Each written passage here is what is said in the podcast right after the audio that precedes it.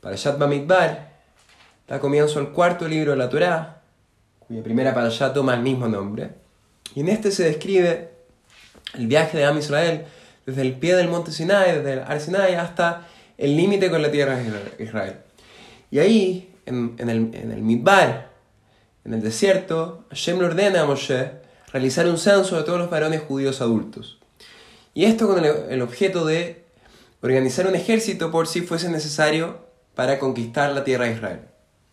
Y para efectos de este censo, la regla general era que todos eran contados desde los 20 años de edad, ya que esa era la edad apropiada para formar parte del ejército. Sin embargo, para la tribu de Levi, para los Levim, los levitas, este censo se realizaba a partir de el mes de edad.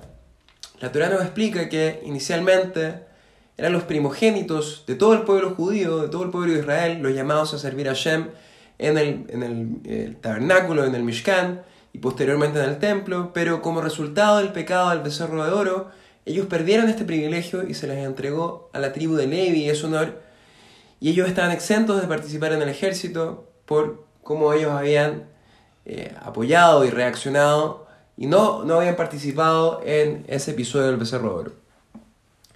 La tarea de los levín, de los levitas entonces, era proteger el Mishkan, proteger el templo y cualquier aumento de su población, incluso un bebé o un infante contribuía a esa tarea. Y es por esto que ellos eran censados al poco de nacer. Hasidú nos explica que, en un sentido espiritual amplio, todos podemos ser levín e incluso sacerdotes.